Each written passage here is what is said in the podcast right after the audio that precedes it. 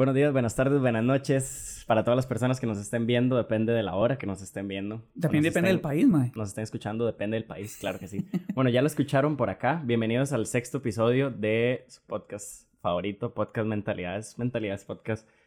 Hoy estamos con un invitado igual súper especial, Pollo. Yo soy Pollo. ¿Cómo bueno, están? usted es Pollo. Sí, Yo no. sí. Usted Sí, mae. Yo no sé por qué eh, le puse así, pero bueno. Yo soy pollo. Mae, es que yo fue que yo le dije al mae que, que me estaba ayudando al principio. Mae, me dicen pollo. Ah, yo soy pollo. Yo soy pollo. Mae, Yo soy Pollo y así se ya, quedó. sí, ahí murió. De muy bien. Eh, mae, y para la gente que no te conoce, muchísima gente te conoce, ¿verdad? Pero para la gente que no te conoce, ¿quién es Pablo Ugalde? Mae, eh, a ver. Ahorita hablamos de pollo, pero ¿quién es? Pablo Pa- Ugalde. Pablo Ugalde. Mae, muy sí. bien, mae. Ya con eso le doy 10 puntos a usted, mae, porque es, mae, siempre hacen las mismas preguntas. Pero Pablo Ugalde es educador, es profesor de música, es locutor comercial, eh, es un mae pues, que le gusta ahí este, andar ahí haciendo reír a los amigos, mae amable, eh, con muchos sueños, soñador, alegre.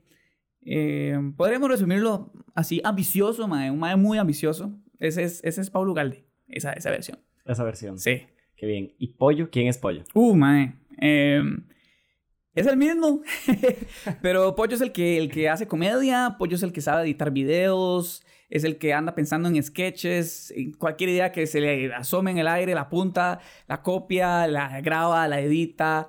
Es el que está pensando cada vez en más proyectos eh, en base a sus videos, que está pensando en, en su podcast, en, en su canal de Twitch, está pensando también en, a ver, en el programa que trabaja en radio. Es ese, el ambicioso que está de ese lado en el mundo de las redes sociales.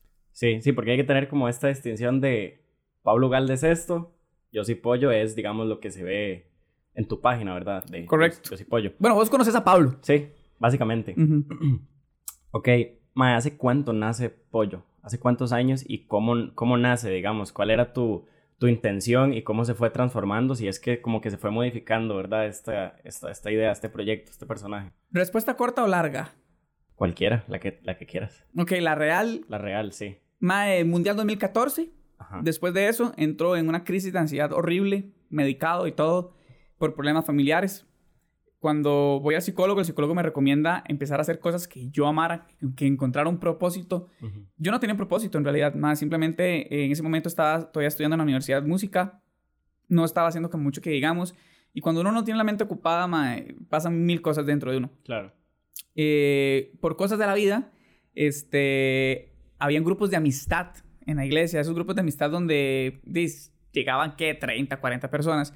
Eh, había como un especial, un show ahí, como, no sé, una noche de talentos, y un amigo me dijo, Mae, ¿quieres llegar? Y yo, "Mm, ¿por qué me está invitando a mí? "Ah, Es que eh, eh, Darío no puede llegar. Y Darío es el Dari. No sé si han escuchado el Dari, el más que hace los en vivos. Sí, claro. Y me fui. Días antes empecé a ver este, stand-up comedies de todo mundo, de la Liga de la Comedia de Renzo, de Tao Peláez, de Gamboa, de todo, mae. Hice un, como un pequeño resumen y agarré lo que se podía comprar para la iglesia, lo hice y ahí empezó. A finales de 2014, en diciembre, hice un show cristiano y se me acercó el que fue mi manager durante cuatro años y me dijo, man, yo quiero producirte, grabarte, editarte, todo. Yo me quedé como, esto no es real. Ujú. Ya en el 2015 empezó. Empezó el proyecto. Empezó el Pollo. proyecto, ajá, el febrero de 2015 arrancó Yo Soy Pollo con el primer video. Que En YouTube. En- como la primera plataforma que tocaste por ahí. En YouTube y también lo subimos a, a, a Facebook y A pegó. Facebook, claro. Pegó también. Sí, sí, sí. Yo, yo recuerdo más estar en el colegio y. O sea, yo descubrí Yo Soy Pollo porque recuerdo que mis compañerillas en ese entonces en el cole veían mucho sus videos Eh, que, vo- que vos hacías con, con, con otros compas. sí, éramos Porque cinco. hacías, o sea, aparecía mucha gente en tus videos, no era solo vos, era como bastante dinámico, digamos. Sí, digamos, el crew, el crew empezó, en realidad eran dos personas que cero que ver con lo que son ahorita, eh, con los que están ahorita, mejor dicho. Y luego al segundo video ya yo metí a mis compas de verdad, a mis compas de, de toda la vida, man, los que Ujú. siempre han estado ahí y todo. Aunque el- los primeros que estuvieron di, también son muy, muy, muy amigos, man. Pero di, yo ocupaba esa, esa, esa química, Esa man. hermandad ahí. Y ahí estuvieron ellos casi que dos, tres años y ya después yo seguí solo.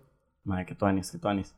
Eh, ¿Cómo ha sido como esta, es- este juego de, de- de personalidad? Porque, por ejemplo, cuando vos, cuando vos vas a, no sé, algún evento, te llaman como pollo, no te llaman como Pablo. ¿verdad? Vos sentís que pollo es un personaje, digamos, como que, no sé, cuando la gente te ve en la calle y se quiere tomar una foto con vos y algo así, vos tenés, sentís como que tenés que actuar como Pollo o Pollo y Pablo son como estos más, como vos, vos decís, es el mismo, pero sí sentís que es el mismo realmente o sentís como que la gente espera más apoyo que a Pablo, porque te ven como súper dinámico en redes sociales y todo. Y yo que, digamos, te he visto detrás de las cámaras, soy más, más tranquilo, digamos, no es como tanto este dinamismo, sino como más, más tranquilo. Que, como ¿Qué expectativas crees que, tiene, que tiene la gente de vos cuando te ve y no te conoce? Digamos que el sentimiento que yo siento de la gente hacia mí este, es como que me conocieran de toda la vida. La gente que se me acerca es así como, mae, yo te siento que lo conozco, lo voy a saludar, pero yo sí tengo muy, muy claro que Pablo es el que tiene los pies sobre la tierra. Es el mae que sabe que tiene que trabajar, que tiene que meterle ganas. Y yo jalo apoyo. Yo lo jalo un toque y mae, tal vez si el mae quiere llegar a las nubes y sentirse todopoderoso, yo lo jalo. Porque eso es muy peligroso. La vaina de las redes sociales en manos equivocadas es un arma de destrucción masiva. Y tanto como para hacerle mal a la gente, como para creerse la última chupada del mango y un montón de cosas. Entonces yo siempre trato de ser esa persona que he sido durante toda mi vida. Obviamente ahora soy más seguro, ahora ya con estos 30 años uno se le da un montón de inseguridades y uno se siente más tranquilo, pero siempre trato de transmitir lo que es pollo en Pablo, pero Pablo controla pollo para que no se le suba, digamos. No me gusta. Mae, para la gente, digamos, que, que nos está escuchando, que tal vez es el primer acercamiento que tiene con vos, para que me estén entendiendo, digamos, o para que nos estén entendiendo cuánto alcance tenés vos como en tus plataformas. O sea, que me parece que es algo como muy relativo, ¿verdad? Como si tenés demasiado o poco, pero como cuánto alcance tenés vos, o sea, cuántas personas en Instagram, cuántos en YouTube, cuántos en Facebook. ¿Alcance o seguidores? Sí, sí seguidores. Digamos, en TikTok tengo 190 mil, en Facebook tengo 210 mil, en YouTube 180 mil, en Instagram 86 mil, y no sé si me fue alguna. No. Twitter. Madre, Twitter lo uso muy poco, pero hay como 8000 personas ahí. No es como que me interese mucho. Pero ya de métricas y alcances y todo eso, sí, mensualmente es muy, muy masivo en comparación a los seguidores, digamos. Sí. Que le va llegando a gente nueva y demás. Mae, vos haces un contenido principalmente de comedia, ¿verdad? En tus, en tus redes. Hay como de todo un poco, pero es como el grueso de, de, tu contenido. O sea, como de entretenimiento más que de comedia, pienso yo, ¿verdad? Sí, empecé haciendo comedia. Empecé haciendo comedia durante los primeros años. Luego poco a poco fue como metiendo estilo de vida, como que la gente ya viera más y me conociera más y me seguí ganando más el cariño de la gente, muy transparente. Agarré el pollo de, que, de los videos, de, la peluca de, Tania, el personaje de Mamá Loca y todo, y lo traduje a cómo soy yo en la vida real en ciertos videos y a la gente le gustó. Pero sí, los primeros dos años fueron mucha comedia, muchos sketches de 10, 15 minutos, 8 minutos. Mae, y es como el tema que yo te había comentado que quería tocar, digamos, ahora sí, como entrando un poco más. ¿qué, qué tanto, por, o sea, por cuántos filtros pasa una idea que vos tengas para llegarla a publicar, digamos? Porque hacer comedia en redes sociales y en cualquier lugar, en televisión, en radio, ahora que estás en radio, me, implica muchísimo, no sé, con muchísima conciencia, ¿verdad? Porque ahora no se puede hacer chistes sobre cualquier cosa, ¿verdad? Como antes. Entonces, ¿Qué, tanto filtro tenés que tener o qué tanto crees que eso dificulta el, como el desarrollo de, los contenidos o el proceso de los contenidos? Ah, para mí, eh, en realidad ahora es un reto. Porque, a ver, eh, uno no sabe todo. Uno no sabe qué puede llegar a ofender a una persona. Uno no sabe si el contenido, contenido de uno puede llegar a ser ofensivo. Me acuerdo en los primeros años, yo era sin filtro. Yo me volaba de todo mundo, ma. Yo era un cabrón, ma. Nada, no me importaba porque en ese momento yo no conocía a nadie de la farándula tica, que pues, wow, ¿verdad? Ni que fueran, ¿verdad? Pero a todos les tengo mucho cariño. Pero en ese momento yo me volaba de todo mundo, me valía un pito, ma. Yo le tiraba todo. Y me acuerdo que una vez hice un personaje de vendedor ambulante, mae, y me escribió un mae. Y me pone, a mucha honra, yo trabajo en esto, y la verdad, este, qué mala nota que agarraras eso para burlarte, ¿verdad? Entonces yo me quedé pensando y hago yo, uff, mae, un filtro menos. Bueno, un filtro más, más bien. Digo, mae, ok, descarto esta vaina, no lo voy a utilizar más. Y actualmente eh, todo el tema de, de verdad, ser consciente de lo que uno hace ha calado mucho en mí, mae. Entonces, personajes como Tetania, que es, mae, el nombre lo dice todo, mae. Ya estoy cosificándola desde un principio, Tetania, ¿ok? Le digo Tetania porque es tetona, mae. Eh, es un personaje que se inventó hace muchos años y sin el fin de ofender a nadie peluca verde, bien tetona, camisa corta, tonta, este... más conforme pasó el tiempo, la fui haciendo más inteligente. Eh, inclusive no, no me gustara que, que si algún personaje que estaba conmigo usara y intentara usar de ella, porque yo decía, no, ya no está bien, hasta el punto de que me llegaron a tirar en Twitter. Ajá, te cancelaron en Twitter. Me cancelaron en Twitter. Hijo pucha, Y, ¿Cómo fue eso? Mae, eh, hace poco, fue un par de semanas, me pusieron como que eh, le parecían cero graciosos y bur- bur- burlescos mis contenidos con Tetania, que yo estaba cagándomele a las mujeres. Me senté, lo analicé, le escribí a la chica que lo hizo y fui consciente de... Mae, y claro, uno no es un billete de 5 mil, bueno, de 50 mil 50, sí. para caerle bien a todo mundo. Pero yo me puse a pensar, yo más si esto ofende a un grupo, sea pequeño, sea grande, más mi responsabilidad como creador de contenido o como influencer o como quieran llamar, es llegar y pararlo y empezar a hacer otro tipo de contenido. Y lo hice. Ujú. No me molestó. Inclusive para mí es un reto güey, chivísima de empezar a hacer ahora comedia sin pelucas. A, a la mamá no la eliminé porque la mamá es mi mamá. O sea, la gente que me pregunta, ¿el personaje de mamá quién es? Es mi mamá. Tu mamá. Es yo haciéndole mofa a mi mamá, a mi mamá le encanta que pues no me burle de ella, sino que limite. Y lo hago desde que tengo cuatro años, man. Sí. Entonces la mamá ahí está tranquila, pero ahorita solamente me estoy enfocando en hacer contenido donde yo sea el que actúa y eh, meto chicas reales, ya no meto a, a Tetania. Muy bien, muy bien. Sí, en vez de, digamos, vos buscar una representación desde, desde vos mismo, Ujú. metes, digamos, sí, a otras chicas en, Sí. en, en- en tu propio contenido. Que es como esta vara que se habla mucho ahora con el racismo, como esta vara del blackface, ¿verdad? Que es, es bastante controversial porque es como, diga, entonces, ¿cómo quieren que representemos a las personas afro? Eh, si no nos dejan como imitarlas, incluso con su, di, Con su meti- tono de piel. metiendo personas afro, ¿verdad? Entonces, di, Ujú. ¿cómo representamos a las mujeres? Di, metiendo mujeres, ¿verdad? Mae, me parece que di, está muy tonis que hayas hecho eso. Eh, sí he visto ahí a, a chicas en tu contenido, a Dalia, A Dalia, a a Yu- Diana, a Yuyu, sí, así a todo el mundo. a todo el mundo, sí. Me siento más cómodo, me siento más cómodo porque tengo como más alcance eh, a ser real, mae. Sí. A no estar ahí Y la hora de compartir con otras personas también a la hora de crear el contenido. También También cambió el contenido porque es un contenido más maduro, Sí. entre lo que cabe, man. Entonces me beneficia porque ya estoy cambiando, ya, ya tengo 30 años, no tengo 24, 23 que, que fue cuando empecé, man. Ujú. Entonces ya no estoy como para andar haciendo videos un tanto infantiles, digamos.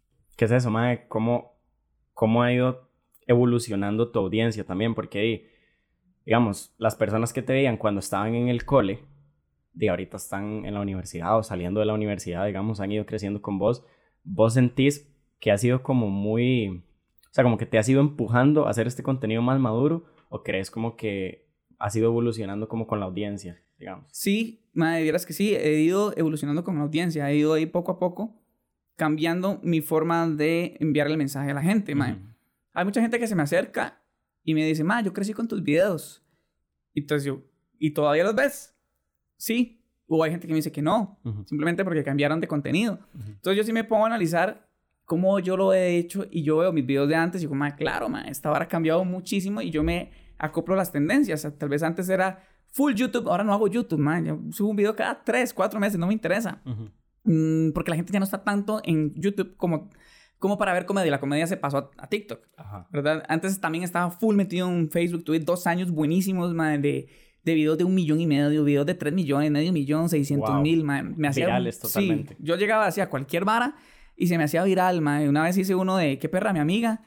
Man, y ese video llegó como a 11 millones de reproducciones cuando no existía TikTok y llegar a 11 millones en Facebook era brutal. Sí. Yo llegaba a los bares y me la pegaba y bar que tocaba... Y tres veces la población de este país, digamos. Sí, mae, y ponían la canción o la gente me gritaba en la calle, ¡qué perra, qué perra! Y yo decía, ok, todo cool. Después de Facebook ya la gente como que le dejó de importar ver sketches ahí. Llegó Instagram y empecé a hacer sketches en Instagram. Llegó TikTok, me pasé a TikTok. TikTok es mi red social más fuerte actualmente, me ven demasiada gente, videos de 200 mil, 300 mil, que yo me quedo como, mae, no sé cómo. Ahora estoy emigrando, mae, y me estoy yendo a Twitch. Entonces, es como, no me quiero quedar atrás. Sí. Y ahí es donde evoluciono con Sí, la gente. donde, donde van apareciendo las plataformas. ¿Cómo ha sido mae, esta transición y qué, qué tan doloroso ha sido ir acoplándose a estos formatos? Porque no es lo mismo hacer un sketch horizontal para, para YouTube, para, ¿verdad? Que ahora agarrar el teléfono como modo selfie y hacer los videos o pedirle a una persona que grabe o estar poniendo, ¿me entiendes? O editando los, los videos desde, desde TikTok o antes editándolos desde, no sé, un software en la compu. ¿Cómo ha sido todo este proceso de aprendizaje? O sea, ¿Vos crees que una plataforma te ha facilitado ir migrando a otra o vos decís como, y madre, no sé, como, como decís vos, madre, no sé cómo me ve tanta gente en, en TikTok, digamos. ¿verdad? Digamos, yo sí sé algo, digamos, por ejemplo, lo que estamos viendo ahorita. Dos cámaras, hay luces, está bien iluminado, está, hay un buen set, computadora, mixer, micrófonos, todo. Eso es un contenido profesional bien hecho. Ujú. Que Muchas esto, está muy bien. De hecho, está muy bien. Esto, ah, digamos, que- pues, traduzcamos esto hace tres años. Mae, esto nadie lo tiene. Ujú. Y actualmente nadie lo tiene. Muy, pocas, muy, muy pocas personas. La plataforma de TikTok llegó a abrirnos la mente a todos y darnos herramientas que antes no tenía todo el mundo. Por ejemplo, un editor como Final Cut o Adobe Premiere o Sony Vegas o cual sea el que utilices para editar. Ahora la gente lo tiene en su teléfono y hacen contenido creativo, no de calidad, creativo, y los hace virales. Claro. ¿Cuál es la desventaja de ese grupo de gente que no pueden llegar a hacer esto con tanta facilidad? Y ahí es donde se diferencian eh, un creador de contenido exitoso a uno que nada más se queda con las herramientas que una aplicación les da. Ujú. Entonces, en mi caso, respondiendo a tu pregunta, ahora es más fácil para mí. Porque digamos que yo tengo la habilidad de llegar a editar con Final Cut, con Adobe Premiere, con los que te dije ahora, inclusive con DaVinci, colorizar y Ah, todo. DaVinci. Y es muy cool, man. claro. Vos a veces. Y uno dice, mae, ¿para qué? Yo voy a editar desde la plataforma, que es muy complicado. Mejor grabo todo por aparte, tengo mejor calidad, tengo cámaras, tengo aquí. Y eso la plataforma lo beneficia, inclusive. Ujú. Entonces, pasarme de horizontal a vertical fue como, mm, ok, pero ahora grabo más rápido, ma- más aquí, al momento, los videos son más rápidos, ahora la gente ve videos de menos de un minuto, de 30 segundos, de 15 segundos, Ujú. entonces las ideas son más rápidas. Antes los sketches tenían mucha introducción, los sketches eran muy largos, yo decía, las introducciones yo llegaba y hacía un guion gigante, duraban 12 minutos, ahora lo que yo hago en 12 minutos lo puedo traducir más en 30. Claro. Entonces es como, sí es doloroso porque uno extraña las- los tiempos pasados, Sí. pero en parte también es emocionante saber de que lo que estoy haciendo ahorita sigue dando resultados, ¿no? ¿Y vos, ¿Y vos crees que, ¿cómo te digo? Que cuando tenés una idea que querés comunicar por medio, digamos, de la comedia, del entretenimiento, mae, ¿crees que vos decís, mae, un minuto no me alcanza? O a huevo tenés que comprimir esa vara para que llegue al minuto, digamos. ¿Te ha pasado que vos decís como, mae, quiero comunicar esta vara, pero, mae, es que un minuto no me alcanza, digamos? Inclusive grabo un minuto o no sé, tal vez yo ahora los videos los, los, los grabo pensando en que tengo un minuto y 30 segundos en Reels. Un minuto en TikTok y 30 segundos en Reels. Entonces, hay, eh, los, los, los edito individuales. La versión de un minuto la subo a TikTok. Y la versión de Reels, de que son 30 segundos, la, la exprimo y voy tirando y voy sacando. Y yo me di cuenta como, mae, es innecesario un minuto. Sí. Al final me quedo con la versión de 30 segundos. Entonces, sí me, sí me pasa, pero ya cuando estoy editando, digo, ey, ta, ta, ta, más rápido, al grano. Cortando, cortando Al vez. grano. Sí, la gente entiende. Ujú. La gente nada más ocupa 3 segundos para saber si quiere quedarse en ese video. Y listo. Mae, qué difícil. ¿Cómo, ¿Cómo crees? O sea, la viralidad es una vara como impredecible, ¿verdad? Pero, ¿qué sentís vos que ya has tenido videos virales de que ahorita que me contás de millones de reproducciones? ¿Cuál es el componente que ha hecho, digamos, esos videos virales? O sea, que tanta gente los comparta. Mae, yo creo que para mí, al menos en mm, mi secreto, Ujú. primero que todo no hay secretos, Sí. ¿verdad? La gente pega porque la gente lo quiere a uno y porque hay constancia, ese es el número uno, mae. Ujú. Si vos me decís, mae, este, ah, mae, estoy agüevado, mae, ya hice mi podcast. ¿Qué? ¿Cuánto llevas? Uno. Mae, va a ser para la mierda, mae. O sea, es constancia. Claro. ¿Cuánto llevas? Más dos años. ¿Y cómo te va? Increíble. Ahí está, mae. Yo no vi resultados de un solo vergazo. Yo vi resultados al tiempo. Claro. Pero, mae, lo que yo sí hago es ver las tendencias del momento. Lo que la gente está hablando. O lo que viene. O tal vez lo que yo veo que viene. Por ejemplo, salió un audio de una chica argentina donde dice, donde el audio se escucha o bicicleta o alquiler. Ajá. Ma, eso no estaba, nadie lo estaba hablando aquí. Entonces lo voy a hacer. Lo subí a mi TikTok y mi TikTok tiene como 180 mil reproducciones. Y en mi Instagram, en el reel que subí, tiene como 50 mil reproducciones. Y ese montón de comentarios y ese montón de respuestas, ambos en TikTok y en Reels. Y eso me dio más resultados que tal vez un sketch elaborado. Ujú. Entonces ya yo me huelo las cosas y yo digo, ma, esto va a ser viral. La gente va a hablar de esto. La gente aquí, la gente allá. Y hay muchas veces que sí dejo pasar cosas Sí. canciones de TikTok que las agarro y las agarro, las agarro en tendencia, pero las adapto a mi formato. Ujú. No hago lo que todo el mundo hace, simplemente yo, mira, puedo hacer esto así, así, así. Me siento, escribo, mira, mira, y se me va aprendiendo ideas, las, ahí las arreglo un poquito y me voy a editar y me voy a grabar. Mae, ¿qué tanto te encontró? O sea, te, te costó encontrar como tu voz y tu personalidad frente a cámaras, digamos. Mae, ¿Cuánto, eres- cuánto tiempo? cuán- o sea, ¿cuánta práctica? Porque vos agarras, te pones al frente de una cámara y no es a la primera que vos tenés como esta espontaneidad y esta fluencia, digamos, con la que estás hablando ahorita. ¿Cuánto tiempo crees que vos que te, que te fue tomando? Mae, vieras que al estudiar esta vaina, uno es muy tieso. Uno ay, hay una cámara, ay, ay, hay una cámara, me están viendo ahí. Y hay gente que está. ¿Verdad? Se le queda viendo la cámara así Sí, como sí. que- Pero inclusive cuando yo empecé a grabar, mae, yo creo que me tomó como un año y medio, mae. Inclusive ya grabando los videos que se hicieran, que, que ya estaban populares. Ajá. Yo veo esos videos y digo, uy, mae, qué tieso. Qué tieso. Qué tieso. Ahora es otra vara, mae. Mándese. Sí, O sea, la gente no quiere ver un mae ahí cuadrado. Y hay gente que se quedó ahí. Hay gente que se quedó súper cuadrada y con su contenido súper cuadrado.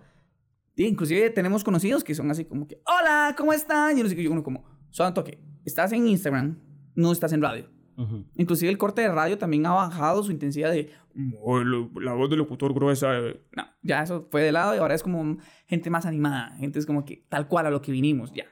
Sí. Pero sí me tomó tiempo. Sí te tomó bastante tiempo. Mae, ¿Qué sería como, no sé, porque ahora está esta vara de, ¿qué crees cuando, se, cuando seas grande, verdad? Es, es, es como una pregunta que le hacen a los niños. eh, le hacen esa pregunta. Hoy estaba en un estudio que le hicieron esa pregunta a varios niños en China, más del 70% querían ser astronautas. Le hacen la misma pregunta a niños, a una cantidad de niños considerable en Estados Unidos, quiero ser influencer. Wow. hablemos de eso, porque también, eh, bueno, ahorita he estado estudiando mucho lo que son, digamos, las redes sociales como por detrás, Ok. digamos, lo que hay detrás de, re- de redes sociales, que es como toda esta vara de los algoritmos y cómo funcionan la composición, los sesgos cognitivos. De hecho, hay un libro muy tuanis que se llama El ciclo de vida de las redes sociales, que explica cómo ma, ya en Facebook solo queda mi abuelita, digamos. o sea, no, no discrimino Facebook, pero, pero me parece que tiene una función muy estratégica. Pero y, ma, ya el público de Facebook también ha ido como la gente joven ya casi no se encuentra tanto en Facebook, digamos. Ya vos no, No. no es un chico de 15 años que diga, ay, quiero abrirme en Facebook. No, ahora es quiero abrirme en TikTok, quiero abrirme en Instagram, ¿verdad? Em, entonces, bueno, te- para seguir con la idea, está en esta vara de los attentioners, que es la gente que tiene muchísima atención porque tal vez sube fotos muy bonitas o, o, ¿me entiendes? Como que no crea contenido y está la vara de los influencers, que son la gente que influencia de una u otra manera, ya sea para sacarle una risa a una persona, digamos, para hacerlo sonreír, ya sea para provocarle un sentimiento de, de empatía o para promoverle, digamos, una, un impulso, un estímulo de compra, digamos, Ok. Los attentioners, entonces son las personas que... que no tienen influencia, que solamente los ve muchísima gente, pero no, no influencian nada. O sea, como que Conozco muchos. no, sí. no, no, no, tienen, no tienen una recordación, digamos, ven en la calle y no, o sea, Nada más dicen, mae, ahí, ahí va el rico de TikTok, eso que, de es- Instagram. sí, es- eso que vos decías, como, madre, la gente me ve en la calle y siente que Ujú. me conoce de toda la vida. Ok. Los attentioners no tienen este componente de, No. de que, ¿me entiendes? Como de, te veo y siento que te conozco. No, te veo y siento que te he visto, nada más. Y que sos muy popular en redes sociales, pero no porque tengas una- un poder de influencia, digamos. De hecho, eso es un fenómeno interesante. Yo actualmente también trabajo eh, en una agencia de, creación, de, de representación de creadores de contenido que se llama Hype. Y antes de esa trabajaba en la Central TV, que también fue pues, muy famosa durante mucho tiempo, que también representaba eh, creadores de contenido. Y nosotros como que sabíamos mucho de ese fenómeno que vos decís, no sabía que les decían attentioners, Así. pero, eh, más vieras que es como un amor-odio hacia ellos. Ujú. ¿Por qué? Porque uno dice, "Ma, ojalá uno tuviera el alcance que ellos tienen, pero ellos no tienen la credibilidad que una persona, como por ejemplo yo tengo. Ujú. Madre, vos te topas en Instagram chicas de 140 mil seguidores, 300 mil seguidores, las fotos con likes de 30 mil, 35 mil y cero marcas.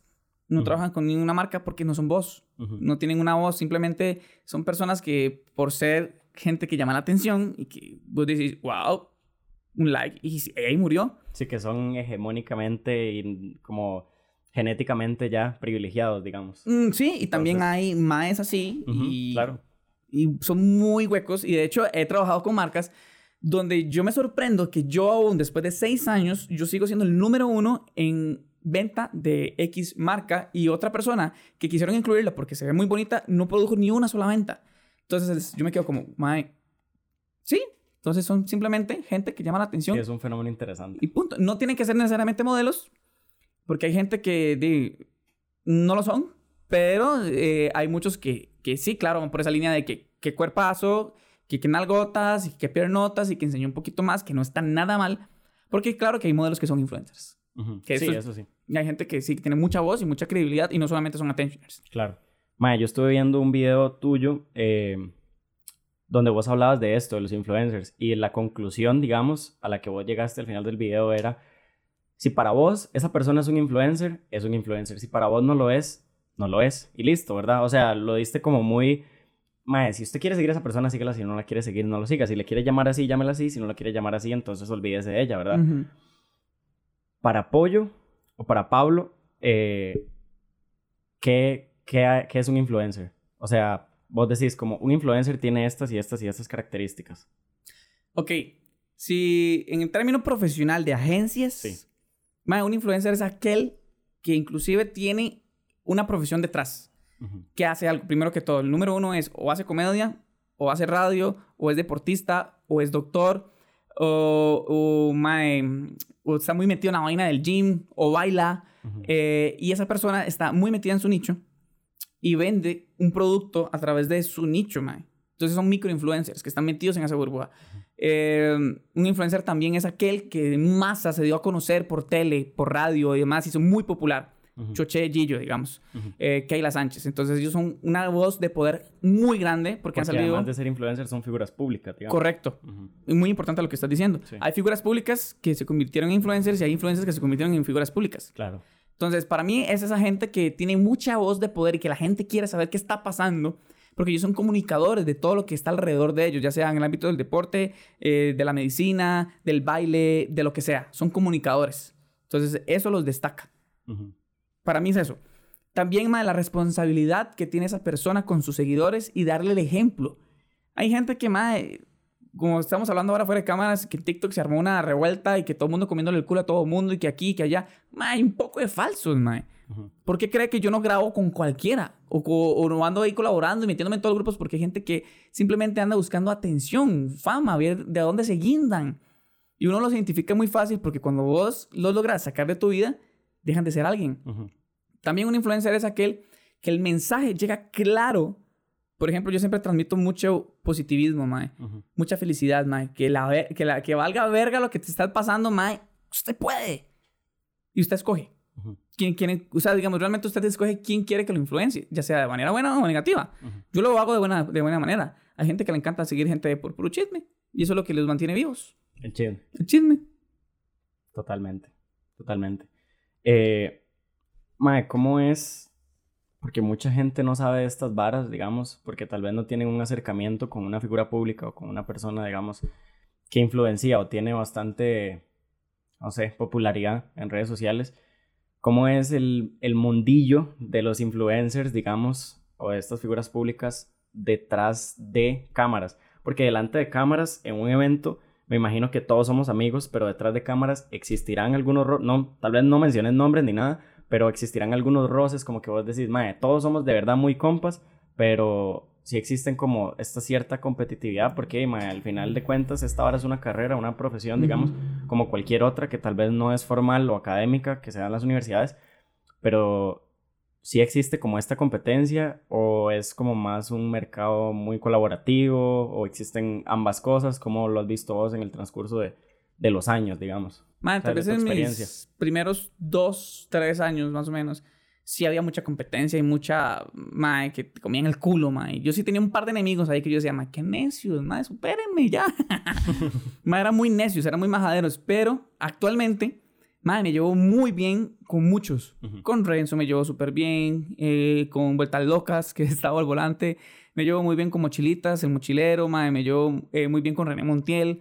Mae, somos un grupo bastante grande, los gemelos Castillo, inclusive eh, con gente que yo digo, mae, no esperé llevarme nunca con ellos, pero nos hicimos muy compas y rivalidades, pues, al menos entre hombres, no hay. No, no, no nos caemos mal, al menos los que yo tengo cercanos, pero sí hay mucha gente Y hay un mundo muy de cizaña.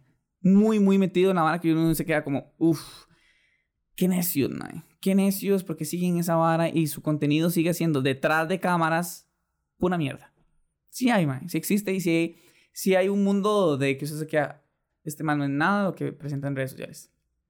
Si hablamos de ese tema, Ujú. sí hay un mundo gigante. Claro. Mae, una vara que me intriga demasiado.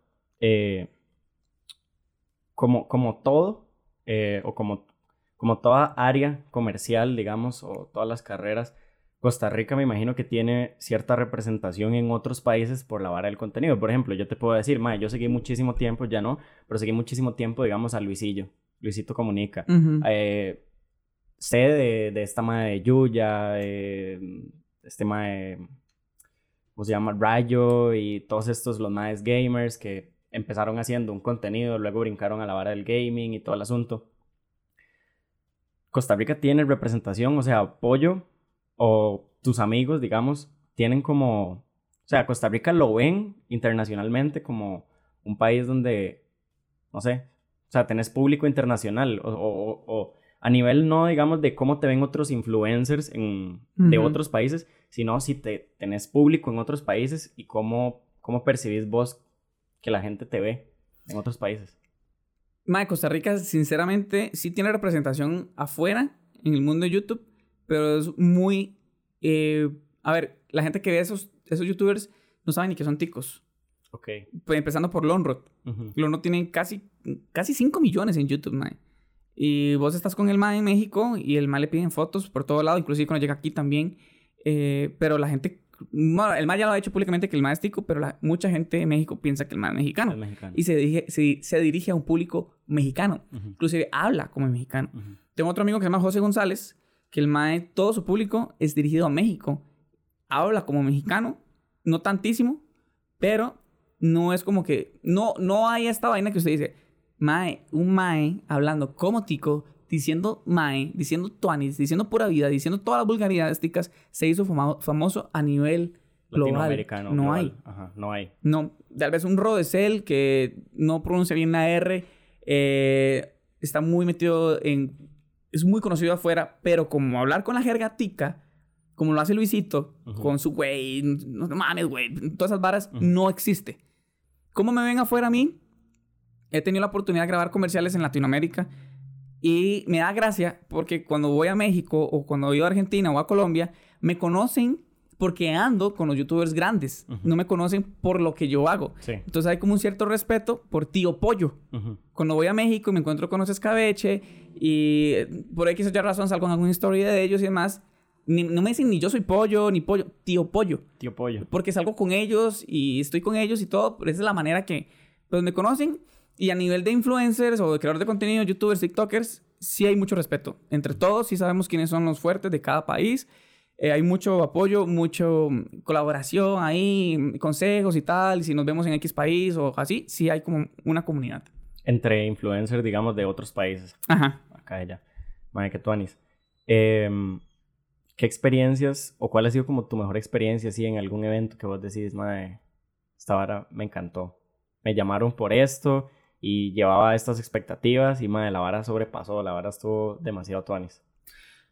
Mae, a ver, yo creo que para mucha gente ir a unos premios es como, mae, y estar nominado ni para qué. A mí me invitaron eh, a los premios MTV 2018 primero y después a los premios MTV 2019. En el 2019 sí me tocó hacer este, cápsulas para Fanta que salían en México. Mae, y ver a Bad Bunny caminando por ahí. Bueno, yo apenas estuve en el 2018. Pero, mae, llegaba gente como Sebastián Yatra, llegaba un Camilo Echeverry cuando no tenía tanta fuerza como ahorita. Un montón de gente, mae, del medio mexicano que se queda como, mae, que tuanis. Te tratan como si fueras uno más del montón. Pues uno es más del montón porque anda breteando, anda haciéndola y uno se queda como, mae, qué cool. Me gustó mucho. Y también filmar este pedacito de la película de Keylor me gustó mucho.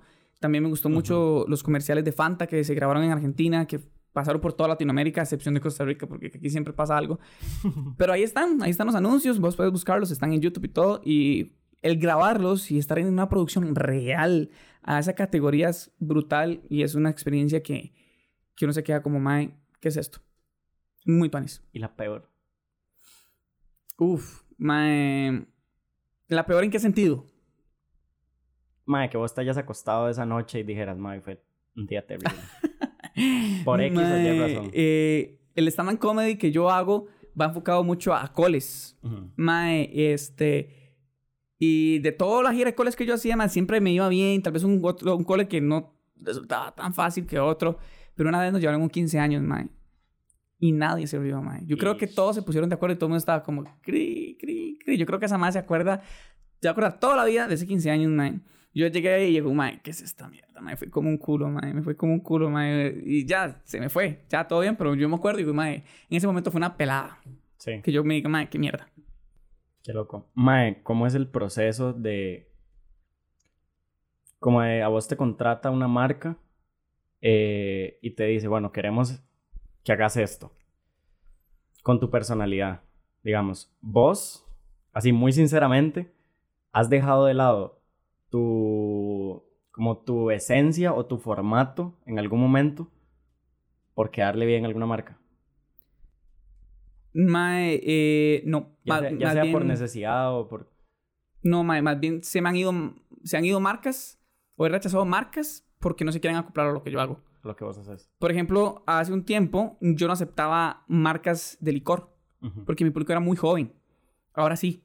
Ahora sí porque yo inclusive me tomo mis traguitos de vez en cuando. Entonces ya me llama Imperial. Ya me llama Imperial o ya me mandan cerveza ámbar o me mandan whisky, cosas así. Y muy sutilmente enseño el licor pero no lo ando exponiendo a Biotocolor. Pero me acuerdo más hace unos tres años que llegaba inclusive marcas de licor a ofrecerme dos mil, tres mil dólares y yo decía, no.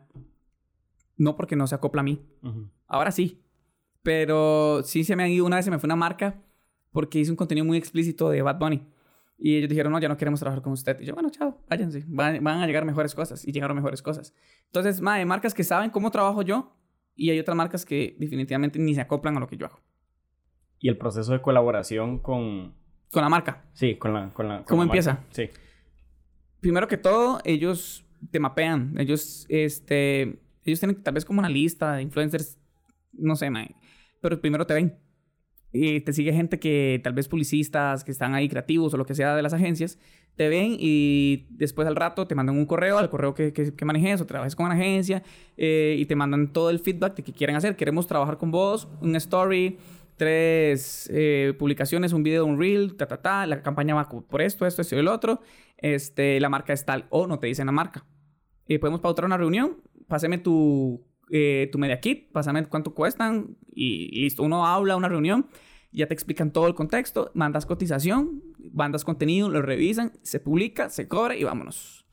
Es un proceso largo. Sí, sí. Muy largo. Ma, el proceso de colaboración con influencers de otros países porque cuando, o, o, con influencers de aquí mismo, digamos, o puedes comentar los dos. ¿Cómo es porque tu formato no es igual al de otro influencer? ¿Cómo, o sea, siempre hay uno como que el formato, como que tal vez manda, digamos, como que vos decís, bueno, voy a estar con un influencer que tiene una cantidad de público parecido a mí, ¿cómo se ponen de acuerdo? Porque tal vez los dos tienen personalidades diferentes, personajes diferentes, eh, cómo es ese proceso. Como que vos decís, mae, yo digo muchas tonteras en redes sociales, vos sos como súper, súper formal, o tal vez vos no decís las cosas que yo digo de la manera que yo lo digo. O sea, ¿te ha pasado como que vos decís, mae, no, no, no, la verdad no hagamos nada porque... Mae, de hecho, usted, ni yo. inclusive antes de pedir colaboración ya hay uno mío, uno dice como, mm", en realidad las colaboraciones no son tan efectivas como uno creería. Porque al final de cuentas la gente lo que quiere es verlo a uno, no a la otra persona entonces lo que yo sí hago es como ver un poco si tiene como la personalidad hacia mí. Entonces sí grabo, por ejemplo, con Renzo. Digo, madre, que hagamos tal cosa juntos. Madre, fijo. Sí grabo con un Tao, aunque con Tao me cuesta un poco más. Porque Tao es más serio que yo. Entonces si tenemos un video colaborativo juntos y el mamá, pero yo no soy como usted. Le digo, ok, entonces usted haga el papel como ustedes en la vida real. Y no lo complicamos tanto. Sí, sí. Y ahí van saliendo las cosas. Entonces lo que yo sí trato de hacer es que eh, yo no pido que la gente sea como yo. Yo pido que yo, los, yo les pongo papeles que se adecuen a cómo ellos son en la vida real. Y no he tenido problemas. El contado me, me ha ido bien. Renzo sí es un locazo a la hora de grabar. Eh, igual Lonron, en el momento que, que, grabábamos, también era un locazo. Cuando grababa con Fabián, también era súper fácil. Ya yo estaba como muy adecuado a eso. Con las chicas que grabo también, son muy dinámicas, son muy bien Por ejemplo, grabamos el otro día con Jimmy y Ujú. Jimmy se paralizó por completo y le digo, Jimmy, nada más tiene que hacer esto, esto, esto y esto y ya, funcionó. Y listo. Y listo. Eso fue todo. Ujú. Mae, qué bien. Ahorita tenés un podcast, graba empezaste a grabar podcast hace poco también.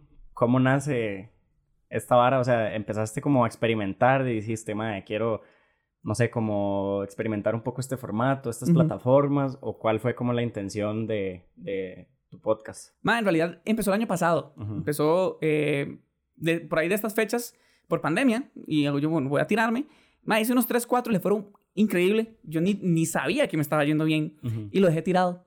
No. Por vago, por vago, mae. Eh, y luego lo volví a retomar y ya ahora, ya pues, ya estoy más metido en, en el podcast. Lo hago, mae, porque me apasiona hablar caca.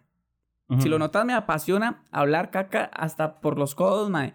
Me encanta eh, dar opinión, me encanta que la gente se entere de lo que estoy haciendo. Y el podcast, pues, se llama Lo que sea podcast. Ujú. Hablo de, de lo que sea. Eh, entonces estoy contando como historias mías, de lo que me ha pasado, metida de patas y aquí y allá. Entonces, ahí lo tengo. Lo tengo porque me encanta. No a este nivel. Eh, lo que hago es grabar en mi cuarto, Ujú. tal cual pongo mi teléfono, sí agarro un micrófono un, un tantito pro y sí lo edito después, porque nada más lo estoy sacando en formato audible Ah, ok. para que no se confunda con mi contenido. Con tu contenido visual. Nada, que mi contenido es mucho comedia y todo. Inclusive sí lo llegué a grabar, pero hago yo no. La gente que quiere escucharme es porque gente que está muy metida en mi vida y quiere saber mucho más de mi vida. No es algo como el contenido principal. Sí, sí. Muy bien. Mae, muchísimas gracias. Creo que eso sería. Ma, muy buena conversación, ma, y Muy te deseo éxitos. Muy tanis. Y espero aquí, este, de seguir al- algún día, venir de nuevo, Sí, de fijo. hablar de otro tema, De fijo, de fijo. De fijo. Esperamos ahí un, un episodio 2.0 con pollo. de cosas con- irreverentes, con tal pollo vez. con Pablo. De cosas un poco más. Sí, sí. Estaría tuanis, estaría tuanis. Mae, tus redes sociales. Yo soy pollo en todo lado. En todo lado. Yo soy pollo en, ajá, brother, yo soy pollo en TikTok, yo soy pollo en Twitch, yo soy pollo, yo soy pollo CR en, en TikTok, pero yo soy pollo le aparece, yo soy pollo en Instagram y yo soy pollo en, sí, yo soy pollo en todo lado. Muy bien, muy bien. Sí, más fácil. ¿Tenés- ¿Estás verificado en algunas de las, de las plataformas? Ma, en YouTube estoy verificado. En YouTube. En. YouTube y tengo la placa de YouTube. En... Y Facebook creo que... No, en Facebook no estoy verificado. Cuesta un vergazo que lo verifiquen o no. Sí. Pero ¿Qué- estoy verificado en la que me vio ¿qué, nacer. ¿Qué necesitas para, para verificarte? En Instagram, man, necesitas muchos artículos, muchas noticias, muchos de varas que hablen sobre vos. Y ellos lo revisen. Imagínate. Entonces, por eso son muy pocas las personas en Costa Rica, o a menos que paguen por debajo, que están verificadas. Que están Que verificados. tengan alguna disquera, o que jueguen en algún equipo de fútbol, o que tengan algo muy relevante para hacerlos verificados. Sí. Pero hay muchos que no, man.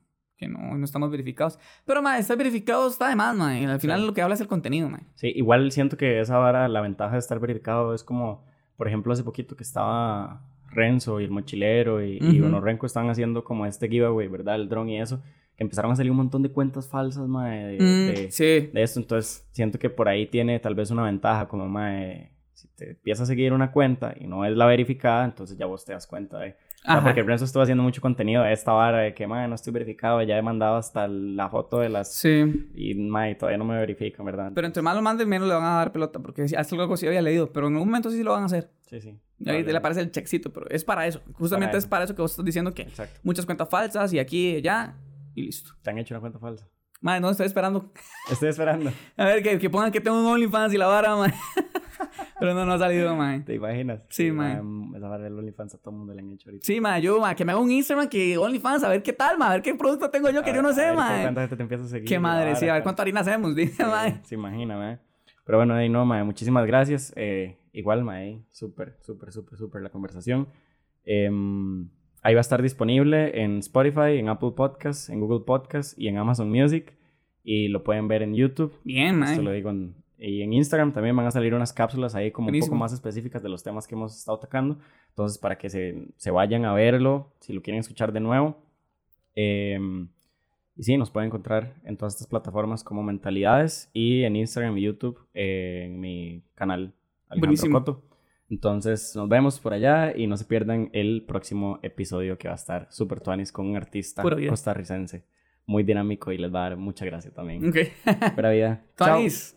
Ciao.